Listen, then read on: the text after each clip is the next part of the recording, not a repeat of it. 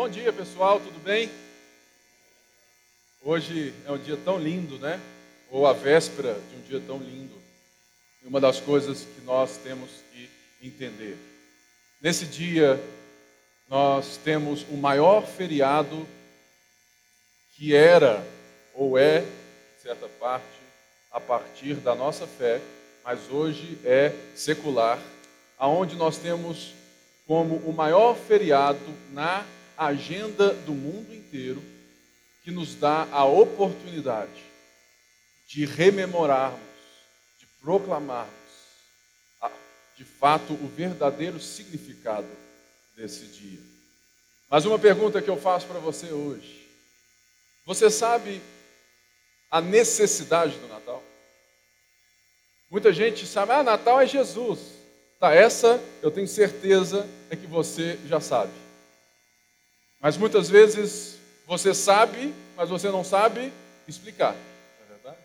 Muita gente sabe de cor, de coração, mas não tem a competência de, de, de fato, né, explicar isso com as suas próprias palavras, não é verdade? É por isso que todo cristão tem que ter a palavra para que ele seja convencido de quem Deus é, que ele tenha o seu caráter transformado que ele receba a competência de, de proclamar aquilo que Deus fez e de quem Deus é. E não existe feriado melhor. Não existe dia mais importante na minha e na sua vida do que esse dia de Natal. Mas a pergunta fica: você sabe explicar a necessidade do Natal? E é um pouco disso que eu quero hoje tratar a partir da primeira carta de João, do versículo 1. Abra aí, na primeira carta de João, a partir do verso 1. Fiz alguma coisa aqui no meu iPad. Aí, primeira de João,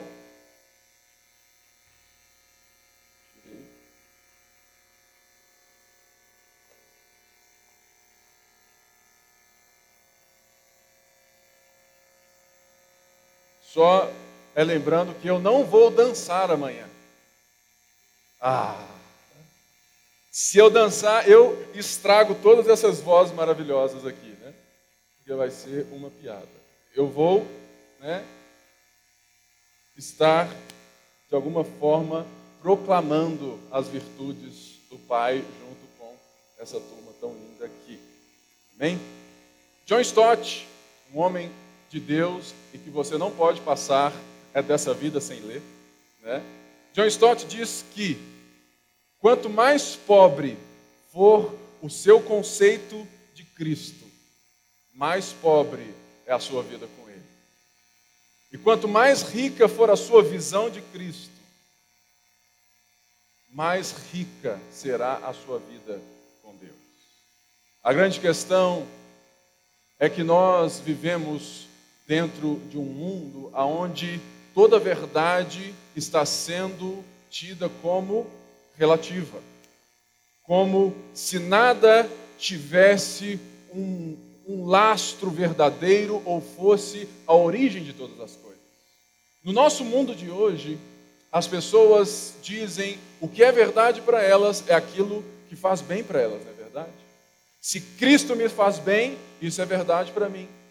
Se aquela pessoa me faz bem, se essa tribo me faz bem, se isso aqui me faz bem, eu coloco aquilo como verdade para mim e vivo de acordo. Por quê? Porque no mundo de hoje nós negamos qualquer verdade eterna ou estabelecida de forma massiva, seja ela religiosa ou racional.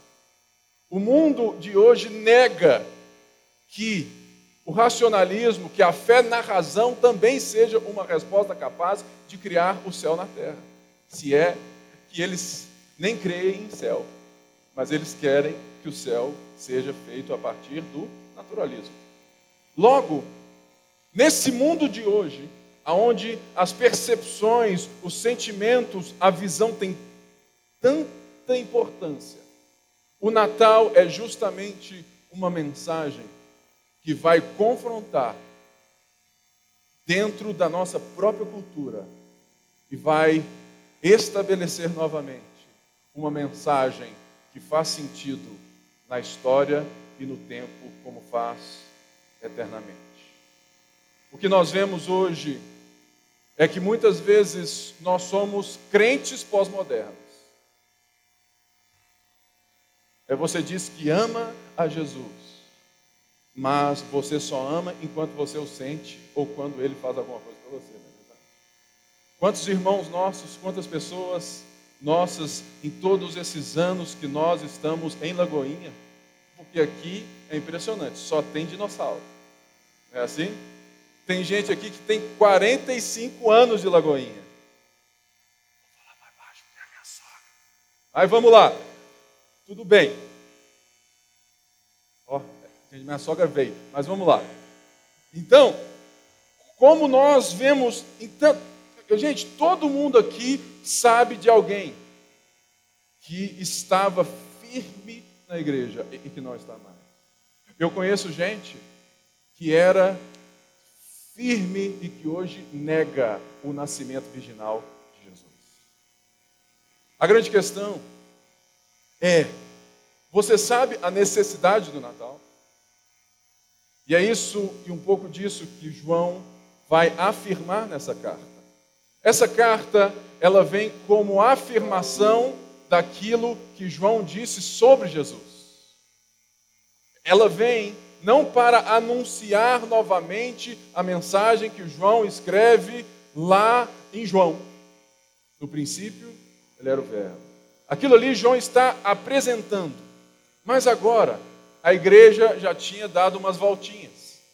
A igreja já era grande e já estava no mundo pagão, no mundo nosso, no mundo dos deuses, de todos os deuses falsos, de ideias estranhas, né? Festa estranha com gente esquisita. Era o mundo, é o, é, que é de fato o nosso mundo de hoje. Ou seja, o Evangelho já tinha chegado não somente no mundo dos judeus, mas no mundo grego. E no mundo grego havia um pensamento majoritário de que a matéria, o corpo físico, era mal. Que somente as coisas sobrenaturais, além de tempo e espaço, além da nossa vida física, tinha uma representação divina e uma realidade de deuses. E naquela época, nós já tínhamos falsos mestres. Não se engane, não existem falsos pastores somente no nosso mundo, na nossa igreja. Naquela época já existiam falsos mestres, falsos profetas. E uma das coisas que eles diziam, e eles estavam, sabe, rodando o mundo com essa mensagem, é que Jesus não podia, ou seja, se Jesus é Deus, se, ou seja, então Deus não pode assumir um corpo de homem. Por quê? Como que a divindade vai se tornar matéria? Se ela é má. Por isso, criou-se uma maneira de dizer que Jesus era uma parte de uma sombra, que ele não era real, que ele não tinha carne e osso, que ele não poderia ser apalpado ou muito menos visto nos olhos naturais, como eu vejo o Silvio agora, enxergo ele em 3D. Logo, a igreja vai se desviando de uma verdade que é essencial. E por isso João pega a sua caneta Bic da época, o seu papel A4 e começa. O que era desde o princípio. O que ouvimos, o que vimos com os nossos olhos. O que contemplamos e as nossas mãos apalparam. Isto proclamamos a respeito da palavra da vida.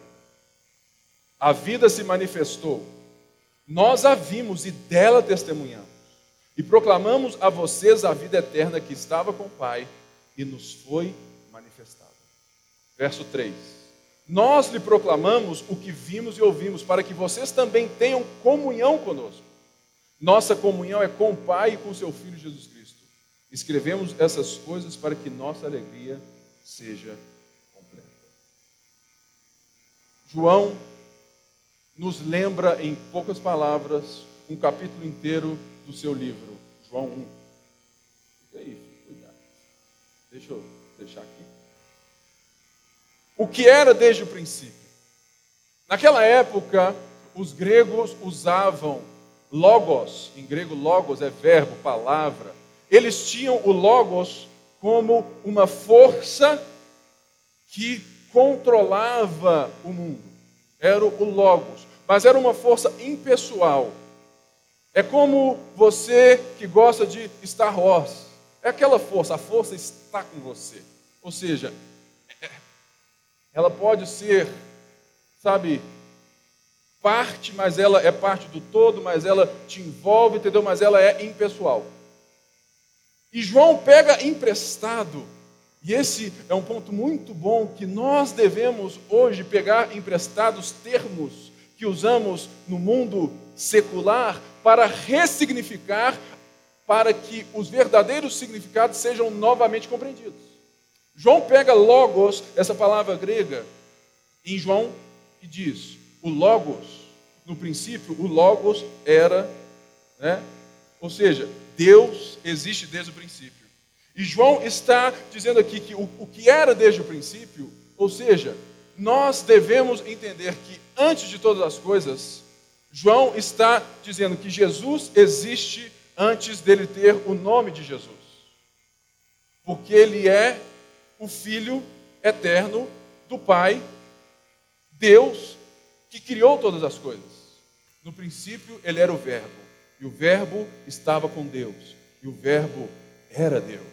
Todas as coisas que foram feitas foram feitas por seu intermédio. E diz assim: Vimos a sua glória. Glória como do unigênito Pai. O Verbo se fez carne e tabernaculou João está relembrando no início a verdade de que de fato esse que estamos vivendo, estamos nos movendo, estamos vendo e proclamando, ele é divino. Jesus é Deus. Mas ele então entra num momento que é importantíssimo e eu faço aqui dentro desse versículo, numa frasinha, eu faço um enorme parênteses para te, te lembrar a necessidade do Natal. O mundo dos homens está totalmente perdido no nosso ego, não é verdade? Nas nossas vaidades. Isso é o pecado. Adão quis ser igual a Deus. Adão olhou e quis ser o dono do pedaço. Por isso, diz Gênesis 3 que Deus então expulsou ele, ele pecou e a morte entrou no mundo. A partir desse momento, nós estamos aqui e vemos que, biblicamente, o homem se torna incapaz de restaurar por si só as coisas. Primeiro, o seu relacionamento com Deus, e segundo, o seu, o seu relacionamento com o mundo criado por é por isso que nós vemos na Bíblia e na nossa própria vida que a gente, sem Cristo, a gente só faz bobagem. Por quê? Porque nós somos incapazes de nos relacionarmos até mesmo com o Criador dos céus e da terra sem antes pensarmos em nós mesmos. Porque isso é o pecado. E todos pecaram, segundo Paulo, e destituídos estão da glória de Deus. Porque a glória de Deus requer o quê? Requer quem Ele é. Deus é amor. E amor não pode ser senão quando você olha para o outro sem enxergar o seu interesse primeiro. Logo, um homem não sabe amar. Se um homem não é capaz de enxergar o outro e de, de se voltar até Deus, não porque o homem possa querer a Deus, irmãos, o pecado, o pecado faz do homem não somente alguém que não pode restaurar seu relacionamento, mas ele não tem vontade. O relacionamento que os religiosos têm com Jesus ou com outras religiões é meramente um relacionamento para receber de Deus aquilo que sonha. E o Natal é o início de uma mensagem muito maior que. Por isso, nós entendemos que o homem é totalmente depravado. Não existe nele capacidade, competência, ele não tem nem vontade de se voltar a Deus em relação de amor, porque ele não consegue pensar além de si mesmo ou se relacionando fora de si mesmo. Se você já tem mais de seis anos, você já entende isso. Seu filho, ali, ó, bebezinho, só pensa nele. Ele chora porque ele quer, porque ele precisa. Ele faz manha desde o peito. Eu, eu lembro meu filho Henrique, com dois anos de vida, enrolando a Débora no peito. Por quê? Nasceu pecador. Irmãos, se você acha que a criança nasce pura, você não conhece a Bíblia e você não é cristão. Porque a Bíblia diz que todos pecaram e destituídos estão da glória de Deus. O homem nasce para a morte e a morte não fazia parte da criação. E quando a morte entra no mundo, quando o pecado entra no mundo, ela muda tudo. Ela muda o mundo e ela muda o DNA do homem, porque agora ele morre. Logo, então, como diz sabe, no, na maior novela do nosso século. E agora, irmãos, quem poderá nos defender? Essa é a pergunta. E agora, quem poderá me defender? Se o homem é incapaz, incompetente e inconsciente, somente o que é eterno, que está fora do tempo, consegue entrar no tempo para salvar. Bem-vindo ao Natal. O Natal é isso. O eterno entrou no tempo e foi manifesto a mim e a você. Ou seja, a necessidade de Deus nascer é um termo estranho, mas é um termo que se torna verdade em Jesus Cristo, né? que Deus nasceu. O eterno, o infinito, todo-poderoso, o Criador dos céus e da terra, se fez, ele se fez por um pouco menor que os anjos. Para quê?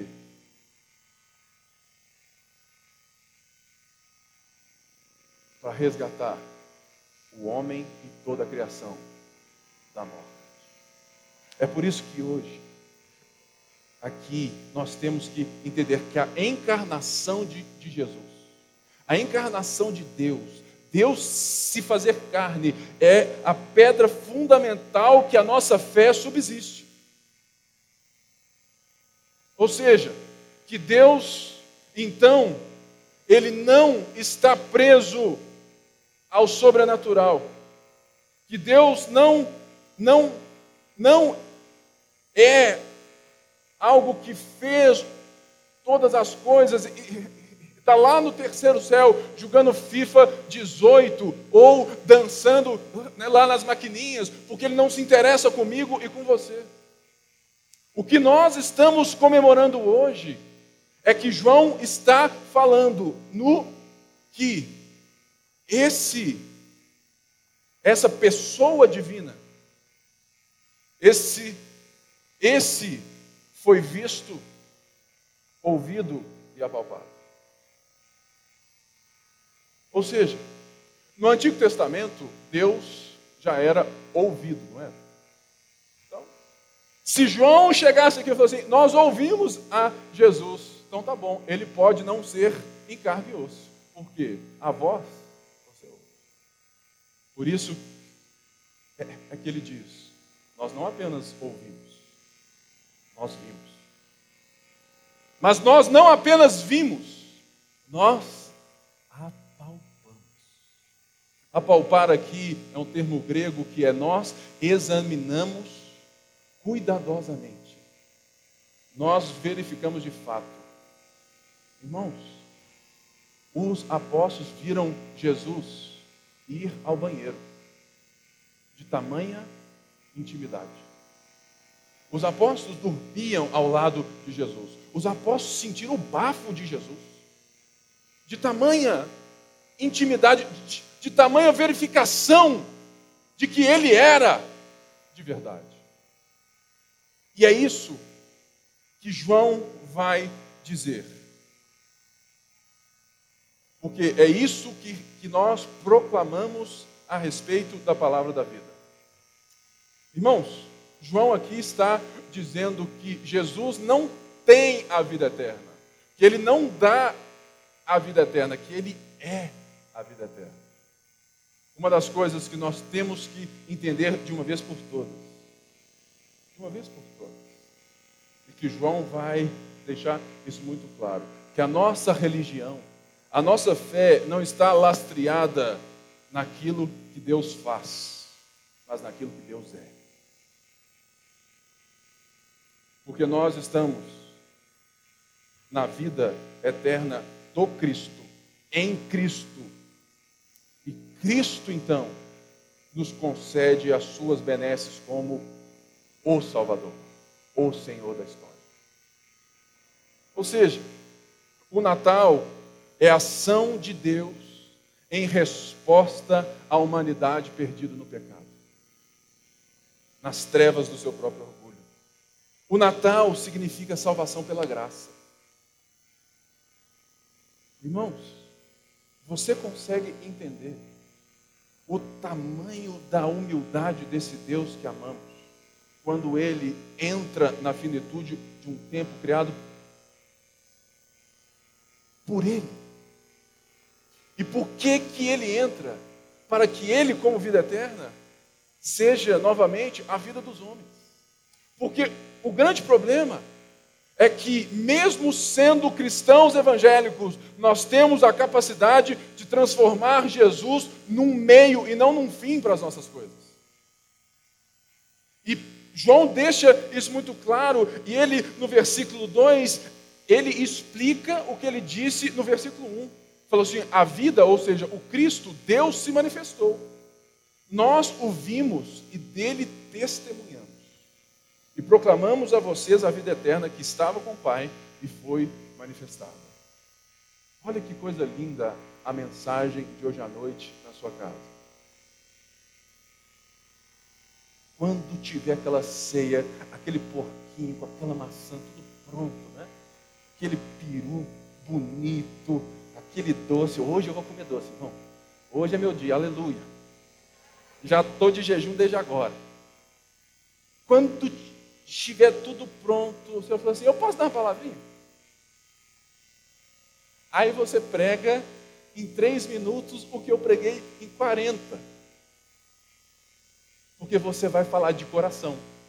Eu tenho aqui um texto aqui na minha frente, então é muito mais fácil para mim.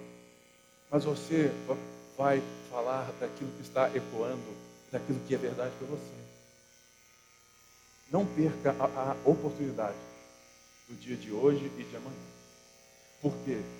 Porque nós estamos dizendo que o infinito se fez finito por amor ao mundo perdido. Ou seja, Deus se manifestou. E é por isso, por Ele ter se manifesto, é que nós temos a capacidade de ver, ouvir e o apalpar. Paulo diz que Jesus é a expressão exata do ser de Deus. Você quer ver Deus? Olhe para Jesus. Os apóstolos, é por isso que eles são apóstolos e esses outros aí são algo que eu não sei lhe dizer hoje. Como que eu posso falar que Paulo era apóstolo e que o outro de hoje aqui é, é também apóstolo igual Paulo? Não dá. Por quê? Até Paulo, que foi um nascido fora, fora do tempo, viu a Jesus. Porque ele se manifestou a ele de Saulo, Saulo, por que me persegue? Para ser apóstolo, precisa ter visto. E é por isso que eles falam assim: nós proclamamos, mas antes, eles dizem: nós, a vida que se manifestou dela, testemunhamos. A grande pergunta que eu lhe faço hoje é que existe uma grande diferença entre testemunhar e proclamar. Muita gente proclama a Jesus com graça, com favor, sabe, com retórica, mas tem muita gente que testemunha pouco. Sabe por quê? João diz: dela testemunhamos, é porque você não pode falar de alguma coisa que quando as outras pessoas olham para você, elas não enxergam. E principalmente no mundo de hoje, querido, que você pode fazer evento aonde você quiser, sabe, cruzada evangelística com Benny Rim. Você pode fazer, pode chamar, paga ele quanto você quiser. Que o povo não está interessado mais. Porque quando essas cruzadas eram bem-sucedidas, o mundo não era igual o mundo de hoje. Porque hoje o mundo quer relacionamento, ele quer ver na sua vida o que você fala, senão ele não vai te dar crédito. É por isso que é falta, é necessário que a nossa igreja, a nossa comunidade volte a ser uma comunidade de testemunho. A sua vida, o volume da sua vida, o volume das suas ações, o volume da forma como você caminha deve ser muito mais alto que o volume da sua voz. Por isso que ele fala, dela testemunhamos. Ou seja, olha para nós. Nós estamos em direção daquilo que dizemos que se manifestou. A nossa vida está em direção àquilo que cremos. A pergunta nessa manhã é: você está em direção àquilo que você crê e canta? É Natal. Ô pastor, logo no Natal, chegada dessa, irmãos, eu sou igual Júnior Baiano, eu só sei bater. Né? É assim? Por quê? Porque assim, o texto bíblico, ele nos chama e nos confronta o tempo todo. Se você ficar um mês só em culto do lelele, do reteté, e nada, nada te trazer assim para fora do seu ego, tem alguma coisa errada. Porque quando eu leio a Bíblia, eu não consigo não tomar porrada. É por isso que eu só consigo pregar assim. Porque eu já tomei muita porrada durante essa semana inteira, ao ler o texto, ao estudar o texto. Porque a pergunta que eu faço hoje está ecoando dentro de mim desde sexta passada. Será que a minha vida é digna que eu possa levantar minha voz, abrir meus lábios e proclamar essa verdade que, que se manifestou? Meu irmão, se você está aqui hoje e a sua vida com Jesus é igual o Twitter desses atores fake, é igual uma nota de um e-mail, que não existe. Sabe? As pessoas estão vendo a sua vida e não as suas palavras. Eu sei de um monte de gente que prega para todo mundo que chega perto deles, na empresa deles, no trabalho deles. Mas quando essas pessoas saem essas pessoas falam assim: Eu nunca quero ser crente. Se esse cara é crente, eu não quero ser crente nunca. Irmãos, a proclamação primeiro precisa ser em nós, para que a nossa palavra, para que a nossa boca proclame algo que afetou a nossa vida. É por isso que todos os dias eu oro a oração de Santo Agostinho. Que eu te conheça, ó conhecedor de mim. Que eu te conheça tal como sou por ti conhecido. Entra na minha alma e molda, molda a ti. Eu oro isso todos os dias. Deus entra na minha alma e molda a ti. E ele diz assim: Nós lhe proclamamos o que vimos e ouvimos para que vocês tenham comunhão conosco. Olha que coisa linda. João não fica só nos etéreos, não. Só nos macros, só nas fotos, top. Não. Ele restaura aquilo que nós precisamos. Ele diz assim: olha, isso que nós estamos lhe dizendo é para que vocês tenham comunhão conosco. Por quê? Porque nós somos aqueles que viram e que foram enviados para dizer. Logo, O propósito do Natal é restaurar aquilo que muita gente acha que tem só no Natal. Talvez hoje à noite seja um dia que você vai perceber que a sua família é fake. Porque eles só se reúnem no Natal. Mas eu tenho uma boa notícia para te dar. A sua família eterna não é fake. Porque nós nos reunimos nos domingos, nos GCs, nas casas, mas nós temos que melhorar. E é por isso que essa palavra é tão importante. É isso que nós lhe proclamamos, o que vimos e ouvimos, para que vocês também tenham comunhão conosco. É impossível ter verdadeira. É impossível nós dizemos aqui que nós temos a comunhão se nós nem entendemos o que ela é.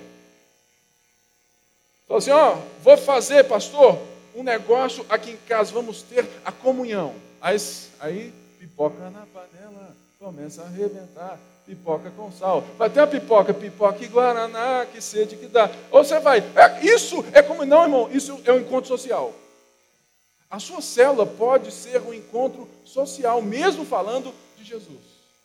O que nós precisamos entender que o Natal também nos restaura é a nossa capacidade de vivermos uns com os outros, além daquilo que os outros podem nos dar. Isso é comunhão.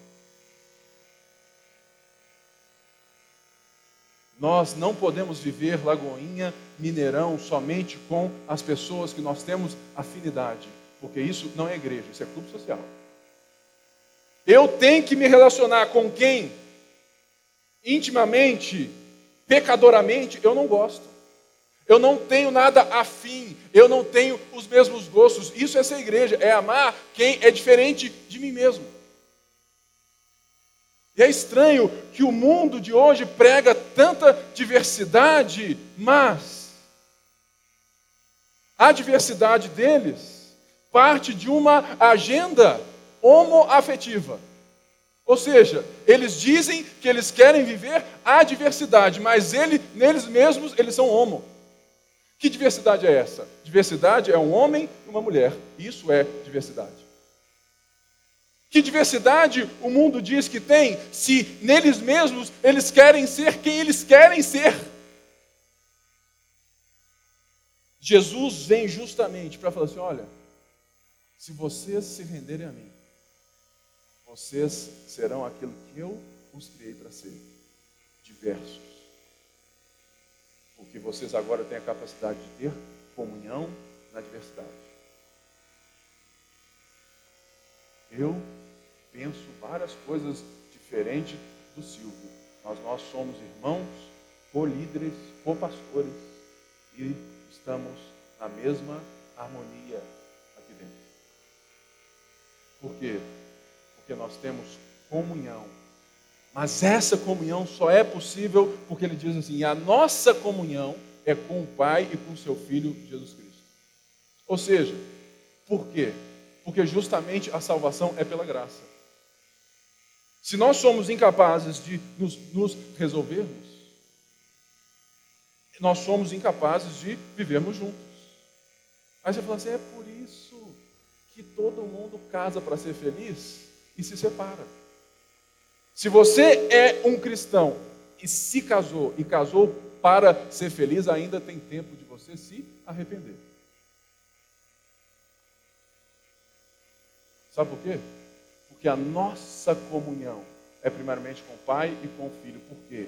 Porque você agora não vive para ser feliz, você vive para fazer o outro feliz no casamento, nas relações de igreja, de amizade, tudo. E isso é e, e, é isso que dá pau na igreja, porque isso é difícil. Isso se chama processo de santificação. E é por isso que a gente tem que estar junto. E é por isso que eu gosto que igreja tenha os seus problemas, para que, que ó, nós temos que resolver os nossos problemas.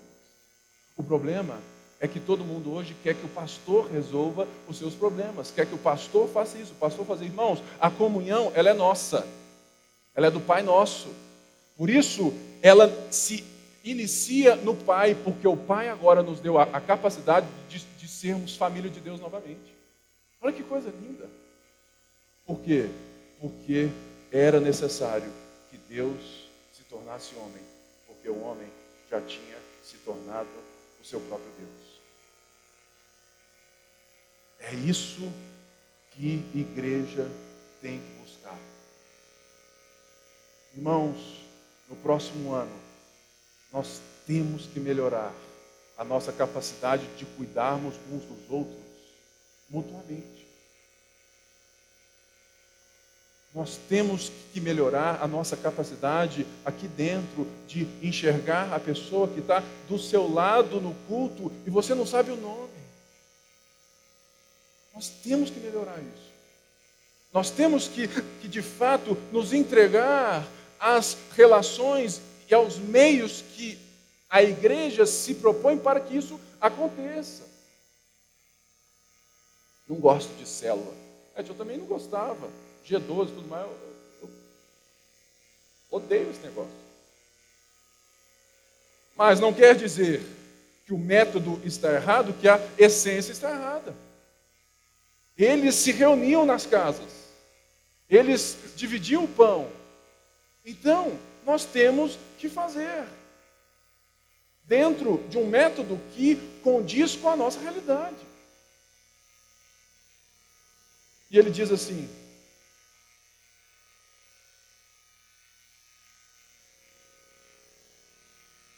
Escrevemos essas coisas para que nossa alegria seja é engraçado, né? Que aqui nós estamos vendo duas coisas que o mundo de hoje e o mundo de sempre sempre buscou.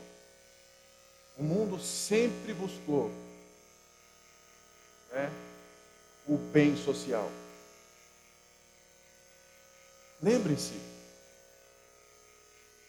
que de 1600 até 1940 havia a certeza, ou seja, foi se desenvolvendo, foi se, ou seja, a sociedade foi se divorciando da religião. No Renascimento, né? Ou seja, o homem estava com vontade de renascer.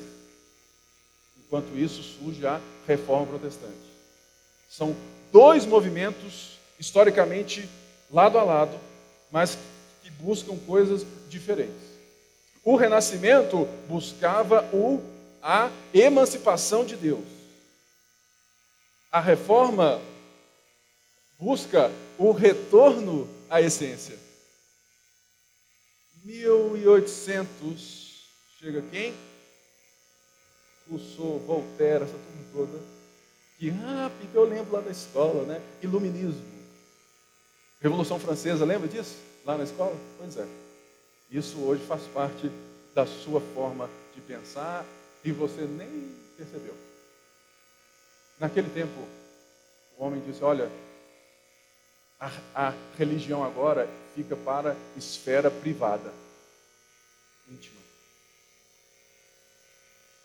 Quando ela é totalmente pública. Por isso que na nossa igreja nós temos uma missão, que é levar cada pessoa a um relacionamento público e crescente com Jesus Cristo. Porque a fé é pública, ela foi jogada para algo íntimo pelo próprio pensamento de divórcio com Deus. Vamos tirar Deus da história social. A ponto de mais para frente, Nietzsche diz: Deus está morto. Não era Nietzsche que estava dizendo que Deus, de fato Deus não existe, mas que Deus está morto da vida social e do pensamento social humano. Deus está morto.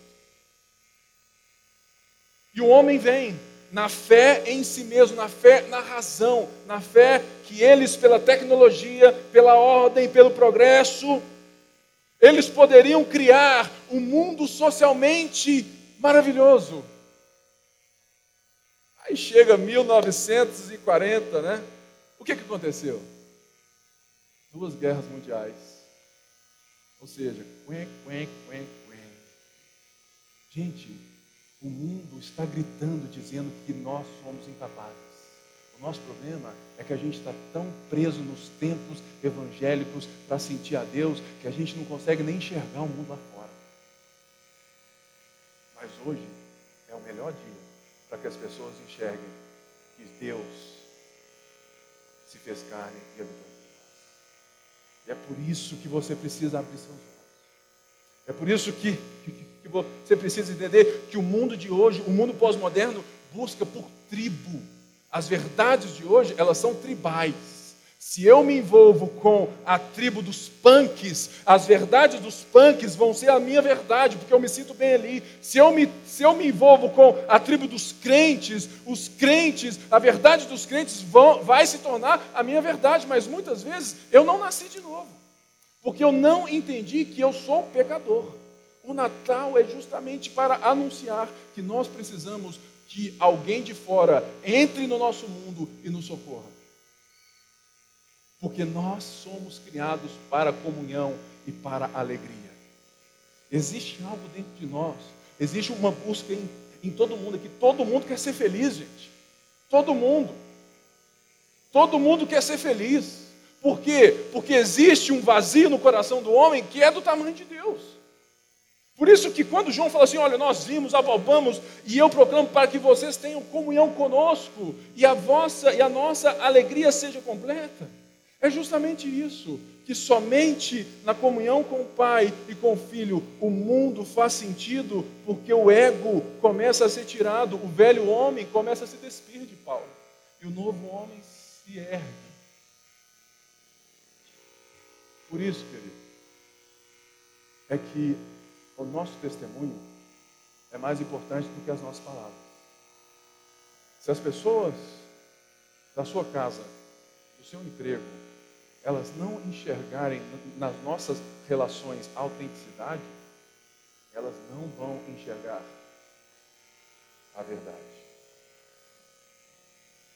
Se elas não enxergarem em nós a alegria, elas não irão enxergar a verdade. Porque a comunhão, ela é a finalidade para a alegria. Algo que eu digo aqui sempre é que o maior ídolo do nosso século é a felicidade. Todo mundo quer ser feliz. E todo mundo quer que Deus o faça feliz.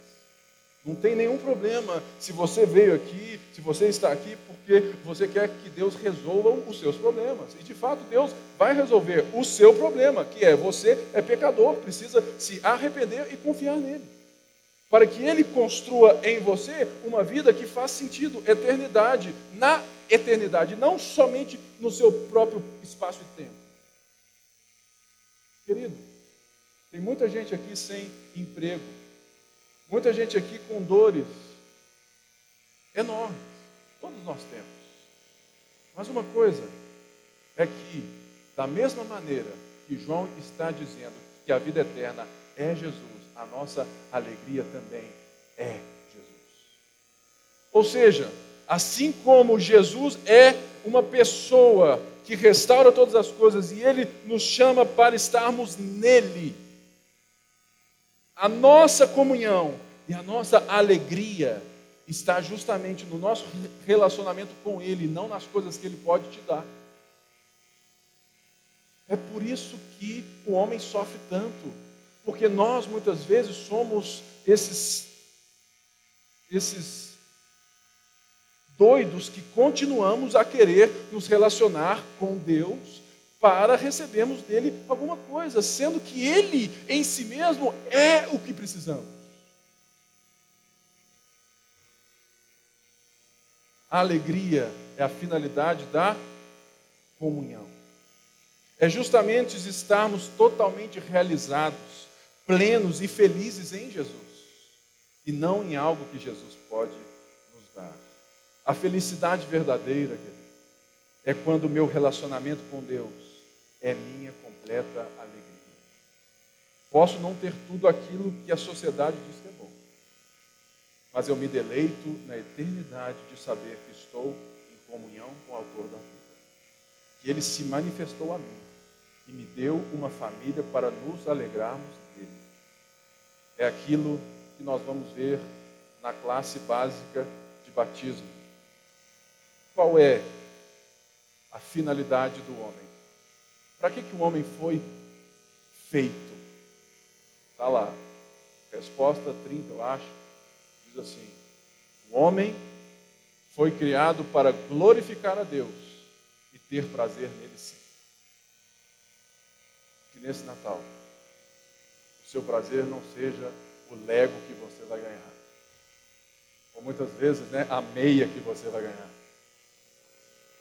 Que não seja o mousse de chocolate da sua mamãe que te espera.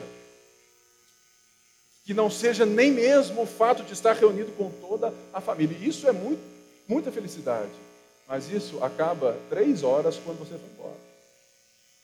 Mas quando você entende que você agora faz parte da, da família eterna de Deus, que a sua alegria está em uma pessoa e não nas circunstâncias, você é feliz mesmo no vale da sombra da morte.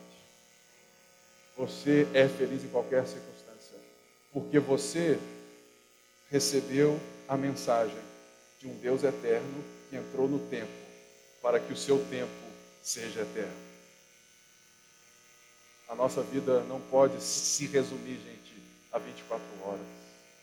A nossa vida não pode se resumir às suas conquistas nesse parênteses da eternidade. O Natal é justamente isso. A nossa fé está alicerçada na encarnação de Cristo. A nossa fé está lastreada de que Deus fez todas as coisas e Ele não deu corda no mundo e saiu fora. A nossa fé está lastreada de que Deus é um Deus pessoal, que Ele te criou para se relacionar com você, e você quis ser igual a Ele, você se perdeu, nós nos perdemos, o mundo se perdeu porque nós éramos mordomos desse mundo. Para Deus, para a glória de Deus. Então, quando o homem peca, o mundo todo sofre. A ponto de, de Paulo dizer: toda a criação geme, na expectativa da manifestação dos filhos de Deus. Aí você salva e canta: Ainda bem que eu vou morar no céu. E essa bagunça que você fez aqui, não vai limpar, não? Não se preocupe, Jesus também vai, porque em Apocalipse diz que haverão novos céus. Jesus não vai só salvar, sabe, almas penadas para o céu, não. Jesus vai restaurar todas as coisas. O mundo será novamente o mundo de Deus e não a cidade dos homens. Bem-vindo ao Deus que se fez carne e habitou entre nós. Bem-vindo ao Deus que nos criou de tal maneira que ele se relaciona conosco e que ele se faz menor que os anjos, ele se, se diminui, ele se coloca como um homem, como eu e você, porque somente um homem podia se sacrificar, sabe, de alguma forma oferecer um sacrifício a Deus. Logo, como não tinha ninguém para fazer, ele mesmo vem e faz por ele mesmo. Para que, para que a ira dele não caia sobre você e para que o nosso orgulho seja tirado e nós sejamos novamente capazes de expressarmos aquilo que fomos criados para ser imagem e semelhança. Eu posso, você pode amar as pessoas, se relacionar com as pessoas, além do seu próprio ego, porque Jesus está capacitando você, porque Jesus veio se manifestou. Natal. Por isso, nessa manhã, eu quero que você, a ceia já, eu quero que você pense muito bem nisso. Enquanto a gente canta mais uma música, você vai refletir e recebendo a ceia. Lembrando que se você não é um crente em Jesus Cristo, a ceia não é para você. Mas ela pode ser ainda hoje para você. Se você, no seu coração, se arrepender e colocar a sua confiança nessa pessoa que é o Verbo da vida. Se você está aqui nessa manhã e você não é um crente em Jesus Cristo, e você hoje foi convencido dessa verdade por Deus, você pode pegar a ceia, porque você, desde que você esteja arrependido do seu pecado, que você esteja resoluto em se voltar aos caminhos de Deus. Deus abençoe.